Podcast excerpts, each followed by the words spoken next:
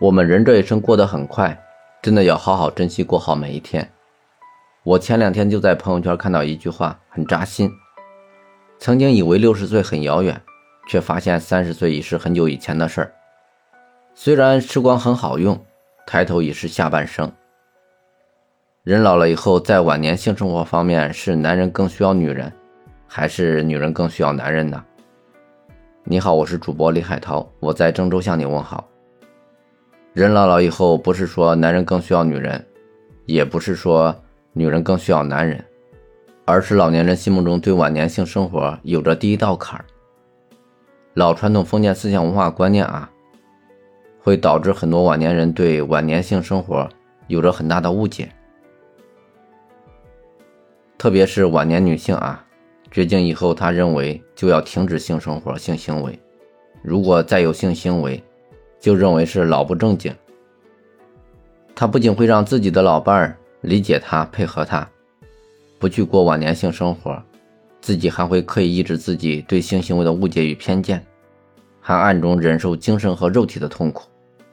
就因为老传统文化思想观念，让很多老年人在黄昏恋来临时，失去了很多过性生活的机会。久而久之下去，不仅会在夫妻生活方面出现好多问题。还会对身体上很多器官造成影响。无论年纪多大，正常而规律的性生活有利于刺激女性的卵巢分泌雌激素，调节内分泌，还会增加记忆。荷尔蒙散发有助于免疫力系统增加，有更好的抗体。如果长期禁欲，雌激素分泌减少，容易导致内分泌失调。直接的后果就是衰老变快，变丑。皮肤变差，很可能就把性欲转为食欲，结果就越来越胖。可想而知，为什么会有那么多老年人罹患老年痴呆、阿兹海默症的频发？对于老年人来说，最需要注意的是不要压制自己的性要求。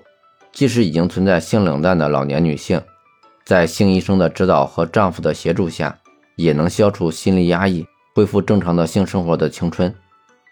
老年人的性生活要求是正常的生理需求，他们有权再婚，同样也有权享受性生活。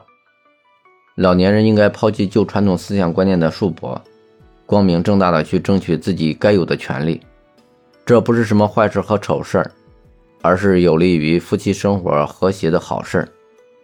随着年龄的增长，性功能的下降是不可避免的，但并不意味着老年人不能过性生活。虽然身体已经进入老年人，但性功能仍然是存在的。许多七八十岁的老年男人仍然可以让自己的年轻妻子怀孕，而老年女性已经失去了生育功能，但完全可以过性生活。因此，只要保持良好的心态，建立与年龄相应的性生活模式，老年人也可以享受性生活的快乐。性快乐不是中青年人的专利。老年人同样也有正常的性需求。老年人在性功能衰退中会出现这些问题：生殖器萎缩、勃起困难、阴道干燥等等现象。单纯的性交往往不容易完成，但亲吻、拥抱、抚摸、谈话也属于性行为的范畴，能够满足男女双方对性的渴望，得到心理的满足。我们是如何看待老年人对待自己的性生活呢？这个问题我们留在下期节目再聊。你收听了本期节目有哪些感想呢？快来我的留言区和我一起探讨吧。